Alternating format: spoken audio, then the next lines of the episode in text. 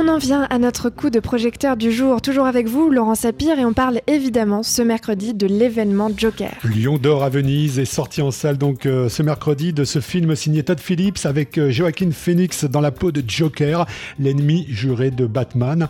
Autant le dire d'emblée, celles et ceux qui n'ont jamais approché de près ou de loin la saga Batman auraient vraiment tort de bouder cette plongée dans le passé criminel de ce Joker au cœur d'un Gotham City qui ressemble furieusement au New York euh, à la fois après coloré des années 70, un New York façon Scorsese, hein, les premiers spectateurs l'ont très vite remarqué, avec aussi plein de tensions sociales et politiques en perspective.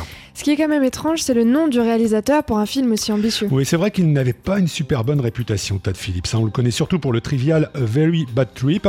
Ça faisait un peu peur à Thierry Chaise, journaliste au magazine Première. Quand j'ai vu le film, les rumeurs positives commençaient à envahir un peu la presse internationale euh, après sa présentation euh, à Venise. Donc il y avait un côté ah vous allez voir ce que vous allez voir. Mais si je dois être honnête, moi du cinéaste Todd Phillips, j'avais vu euh, voilà ses comédies Very Bad Trip, j'avais vu sa tentative après de, faire un cinéma plus adulte avec War Dogs, qui m'avait pas convaincu. La figure centrale de Joker, c'est le clown, clown maléfique qui va au gré du récit se retrouver de moins en moins seul. Mais avant que les clowns n'envahissent l'écran, il y a donc ce pitre grimé en Auguste, en Auguste qui bosse dans, dans la rue pour quelques dollars, cette tête de turc sous médoc et aux rires incontrôlés qui imite les pas de danse de Fred Astaire pour oublier son statut d'humilié, cet inquiétant joyeux, c'est comme ça que le surnomme sa folle de mère, qui rêve de devenir comédien de stand-up. On retrouve Thierry Chaise. C'est quelqu'un qui veut, dès le départ, se sortir de son existence, qui a alors je vais pas en dévoiler trop, mais une relation complexe avec, avec sa mère. Euh, on sent que personne ne le regarde. Le début du film, euh, il est humilié par des gamins parce que lui, ce qui, dans la vie, pour gagner sa vie, c'est un, un, clown qu'on met devant un magasin avec une pancarte pour dire entrer dans ce magasin. Et sur scène, il a l'impression de pouvoir euh, enfin vivre sa vie, être un peu le centre de l'attention. Euh, et non seulement il ne fait rire personne, mais en plus euh, il va être remarqué par donc un présentateur de, de, talk show joué par De Niro et qui va l'inviter pour l'humilier encore plus.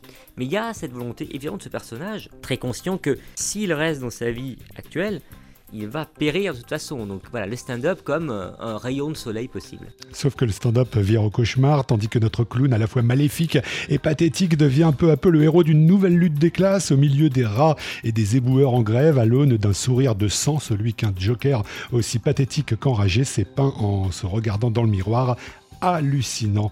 Joaquin Phoenix. Il y a dans la performance de Phoenix quelque chose qui est de l'ordre de la montée en puissance. C'est-à-dire que il peut être euh, à la fois bouleversant lorsque on le voit avec sa, sa voisine vivre une histoire d'amour. Est-ce qu'elle est inventée ou non On verra bien, mais en tous les cas, quand on le voit face à sa mère, les coups qui se prend, presque physiquement le transforme. Alors, euh, ça serait un super héros normal, euh, il mettrait une armure quasiment, c'est presque qu'on voit, on se dit qu'il y a une gradation dans sa folie. C'est qu'on n'est pas euh, à fond du début à la fin, ou qu'on n'est pas au contraire mezzo voce du début à la fin. Et c'est cette montée en puissance que je trouve impressionnante parce qu'elle est elle est à la fois euh, régulière, il y a des surgissements par moment, et on revient, et on remonte, et on continue. C'est vraiment un travail d'orfèvre et de précision. Je pense qu'on peut étudier chaque scène, et chaque scène, il se passe quelque chose de différent tout en englobant ce terme de folie. Il y a aussi dans Joker une BO riche en décalage mordant, euh, BO euh, avec Temptation Rag façon Claude Bowling, Smile avec le timbre épicé du trop méconnu Jimmy Durante, That's Life d'un certain Frank Sinatra, sans oublier une autre chanson de Sinatra tellement bien adaptée à la situation, Send in the Clones. Joker de Todd Phillips, sorti en salle donc ce mercredi. Et nous, on continue avec quelque chose qui n'est ni pathétique ni maléfique. Il s'agit de la chanteuse Diana Krall sur le morceau East of the Sun.